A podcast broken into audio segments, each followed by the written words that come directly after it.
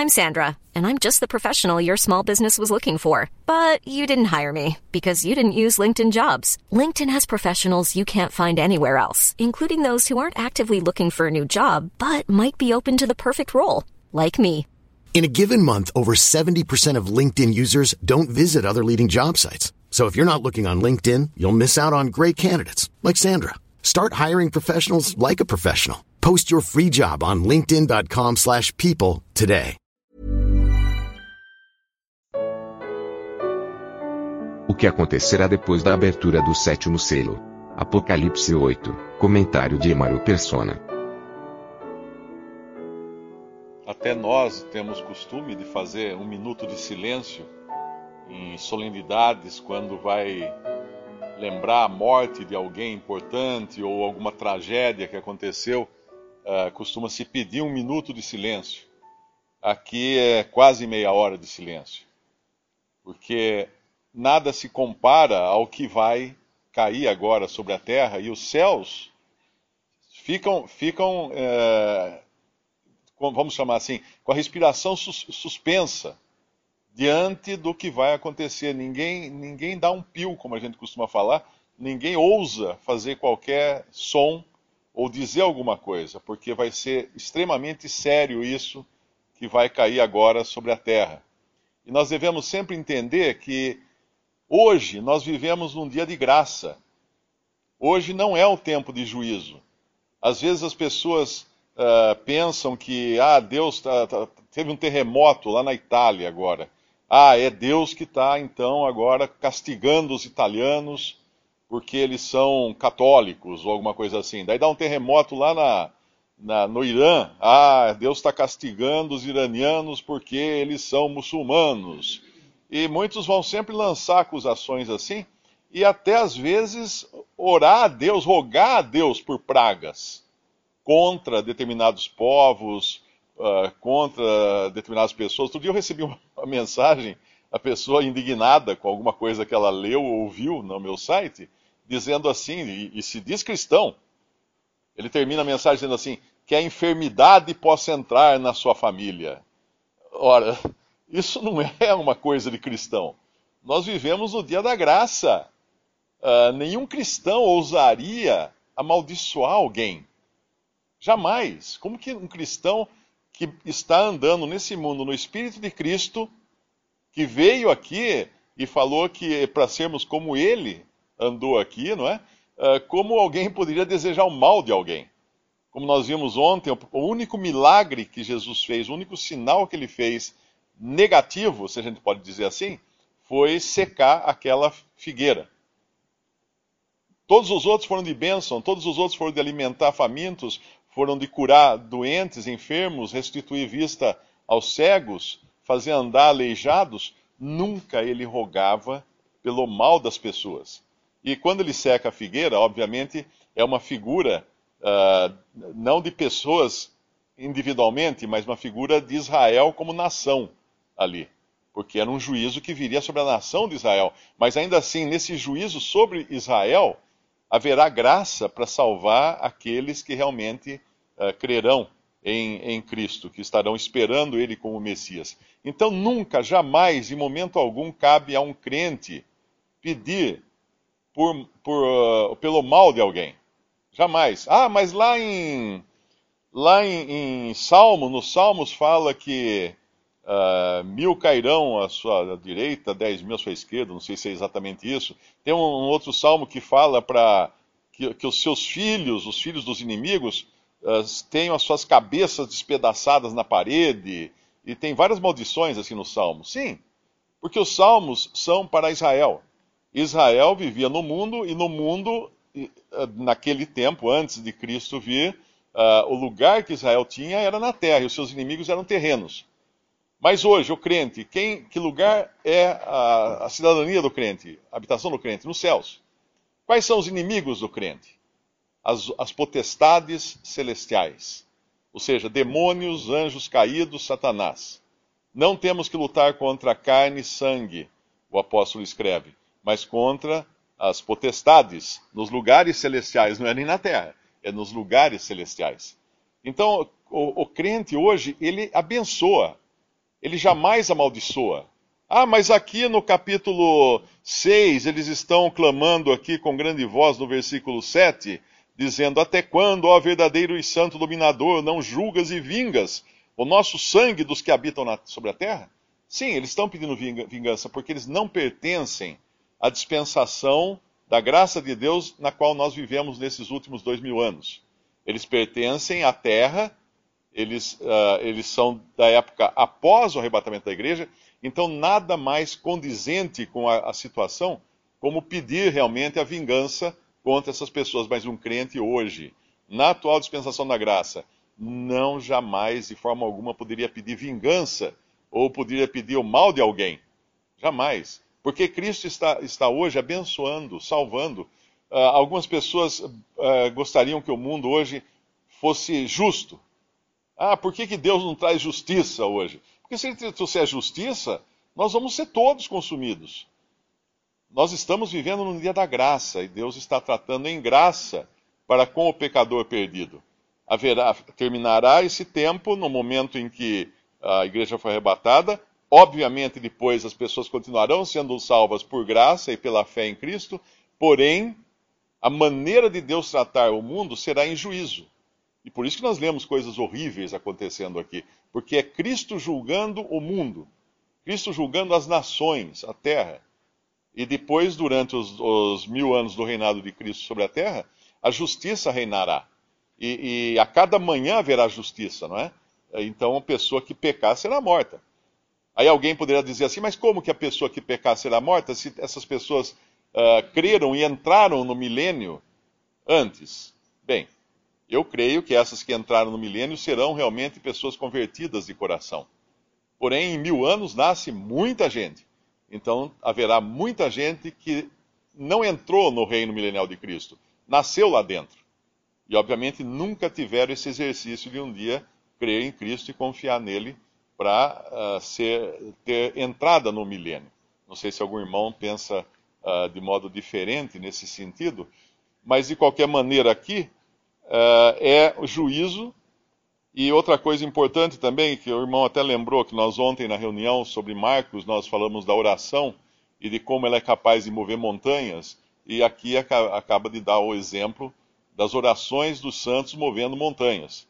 Eles oram no versículo 3: E veio outro anjo e pôs-se junto ao altar, tendo um incensário de ouro, e foi-lhe dado muito incenso, para o pôr com as orações de todos os santos sobre o altar de ouro que está diante do trono. Eu não sei se esse anjo seria o Senhor Jesus pessoalmente ou realmente um anjo. Talvez algum irmão possa esclarecer isso. Uh, eu sei que na Bíblia, às vezes, quando fala o anjo do Senhor, está falando do Senhor Jesus. Quando fala um anjo do Senhor, está falando de um anjo. Uh, porque o anjo significa também a aparição, ou mensageiro. Uh, e o fumo do incenso subiu com as orações dos santos. E incenso nos fala de algo agradável. Então são orações que sobem uh, com a chancela ou o perfume de Cristo diante de Deus. Uh, até diante de Deus, no final do versículo 4. E o anjo tomou o incensário, encheu de fogo do altar, o lançou sobre a terra, e houve depois vozes e trovões e relâmpagos e terremotos. Então ele está agora atendendo às orações dos santos, dos que pediram por vingança, mas esses santos terrenos, que pediram por vingança, Deus está atendendo, causando uh, grande convulsão na terra, e inclusive movendo algo aqui que não é uma grande montanha, no versículo 8. Ele não diz que seja uma grande montanha, ele diz que é uma coisa, como uma grande, um, um grande monte ardendo em fogo. Então, de qualquer maneira, a gente pode conectar Marcos, capítulo 11, né, que nós lemos ontem, que fala da, do Senhor Jesus, logo depois que os discípulos o questionam quanto à figueira que ele secou, e, e ele fala assim que se vocês tiverem fé, né, pouca fé, até um monte vocês podem transportar e lançar no mar. Um monte lançar no mar. E certamente ele poderia estar se referindo a isso aqui.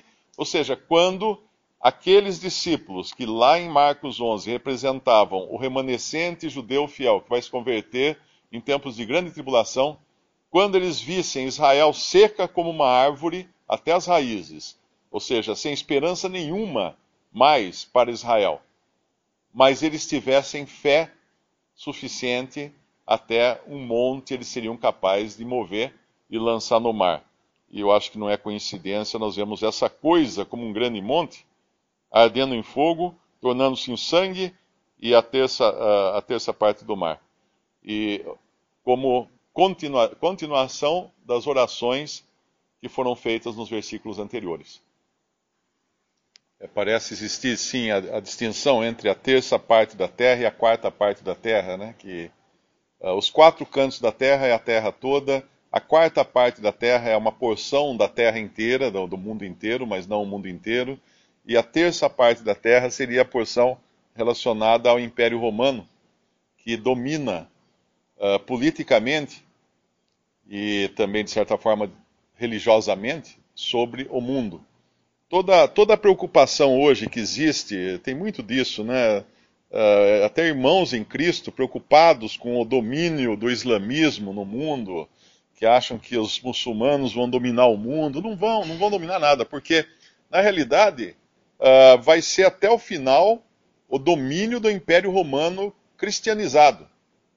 E, e, as nações submissas a esse grande império que hoje abarca todas as nações uh, ocidentais que levaram o nome de Cristo, que se dizem cristãs, ainda que a maioria hoje na Europa são basicamente ateias, mas ainda levam uh, a designação de cristãs, e isso aumenta a responsabilidade, e quando aumenta a responsabilidade, aumenta o juízo também por não uh, andarem conforme essa responsabilidade.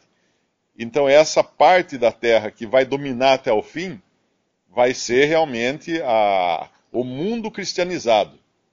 E Deus vai julgar esse Império Romano. Eu não sei se o monte, aqui, essa coisa como um grande monte, teria alguma coisa a ver com uh, o, o, sistema de poder do, do Império Romano. Não sei se algum irmão me corrija, mas eu estava pensando até naquela brincadeira de rei do monte, né, que a gente rei da montanha, que a gente brinca de subir num barranco e os outros tentam tirar a gente lá de cima, o monte sempre nos mostra um lugar elevado, um lugar de distinção, um lugar uh, de alguém que domina sobre as coisas. Então, é isso que nos pode ser isso que esteja nos falando aqui. Eu não, eu não sei. Hã? Seria um sistema de, de poder. Uh, outra coisa também que muitos cristãos confundem são essas trombetas porque nós vamos chegar mais à frente na última trombeta, que é a sétima, que ela não é chamada de última trombeta, ele é chamado que o sétimo anjo toca a sétima trombeta, lá no capítulo 11, do versículo 15 em diante. E muitos cristãos tentam associar essa sétima trombeta à última trombeta de 1 Tessalonicenses uh, 4 ou de 1 Coríntios 15, que eu acho que é 1 Coríntios 15 que fala ao soar da última trombeta. Uh, vamos até abrir lá. 1 Coríntios capítulo 15, versículo, versículo 52. Versículo 51. Eis aqui vos digo um mistério. Na verdade, nem, nem todos dormiremos. Ele está falando da morte do crente aqui. Mas todos seremos transformados. Ou seja, nem todos os crentes estarão mortos naquele momento, mas todos serão transformados, os mortos ressuscitando, os vivos sendo transformados. Num momento, num abrir e fechar de olhos, ante a última trombeta, porque a trombeta soará, os mortos ressuscitarão incorruptíveis e nós seremos transformados. Uh, essa última trombeta é a última trombeta da era cristã, da era em que a igreja ainda está na terra. Ela não é a sétima trombeta de Apocalipse, que é uma trombeta de juízo, onde ele soa a, a sétima trombeta e diz que, versículo 18, iraram-se as nações, veio a tua ira, o tempo dos mortos para que sejam julgados, o tempo de dar galardão aos profetas, teus servos, etc. O tempo de destruíres os que destroem a terra, e abriu-se o céu abriu-se no céu o templo de Deus e a arca do seu concerto foi vista no seu templo e houve relâmpagos e vozes e trovões e terremotos e grande saraiva. Agora, será que algum cristão aqui está esperando ser chamado para a presença do Senhor em meio a relâmpagos, vozes, trovões, terremotos e grande saraiva? Não. Nós estamos esperando aquilo que fala em 1 Tessalonicenses capítulo 4, subir para encontrar o Senhor nos ares. E, no máximo, uma brisa gostosa, porque vamos chegar na presença do Senhor entre nuvens, não em trovões, em terremotos, em fogo, em tanta coisa. Isso é juízo sobre a terra, essa trombeta. Traz juízo também, como, como as outras aqui, de, uma forma ou de outra, trouxeram. Mas a, a última trombeta de 1 Tessalonicenses 4, que é repetida em 1 Coríntios 15, com mais detalhes, ela é mais ou menos aquilo que você escuta no aeroporto. Esta é a última chamada para o voo tal e tal e tal. Pronto, não vai ter outra chamada. Se você não embarcar nesse, você vai ficar no aeroporto, vai ficar na terra, não vai voar. E assim é a última trombeta. Aqueles que estão esperando uma trombeta com trovões e raios e terremotos, não estão esperando o Senhor. Estão esperando coisas para a terra. Por isso que tem que haver essa entender a divisão da, da profecia, das escrituras, para saber o que é para Israel, o que é para a igreja, o que é para a terra, para o mundo, para não fazer confusões e ficar como muitos hoje estão, esperando o anticristo e não esperando Cristo. Estão desesperados naquela ansiedade. Ai, será que o chip que vão colocar vai ser a marca da besta? E que isso? O cristão está esperando Cristo, encontrar-se com Cristo, não esperando os juízos e terremotos que acontecerão nessa terra esvaziada da igreja. Sentimento daqueles que misturam as coisas de Apocalipse com o arrebatamento da igreja é muito bem descrito no versículo 13 desse capítulo 8 de Apocalipse. Esse é o sentimento, essa é a expectativa que tem aqueles que uh, não entendem o chamado da igreja, a vocação da igreja que é celestial. Aqui diz: Olhei e ouvi um anjo voar pelo meio do céu, dizendo com grande voz: Ai, ai dos que habitam sobre a terra, por causa das outras vozes das trombetas dos três anjos que hão de ainda tocar. Olha que coisa horrível que aguarda os que habitam sobre a terra, aqueles que pertencem à terra e não aos céus. E lá em Filipenses, eu acho que é a nossa cidadania ou a nossa cidade está nos céus, no original é a nossa cidadania, de onde aguardamos o quê? Ai, os trombetas, trovões, não, de onde aguardamos o Senhor, que nos salvou. Visite respondi.com.br. Visite também 3minutos.net.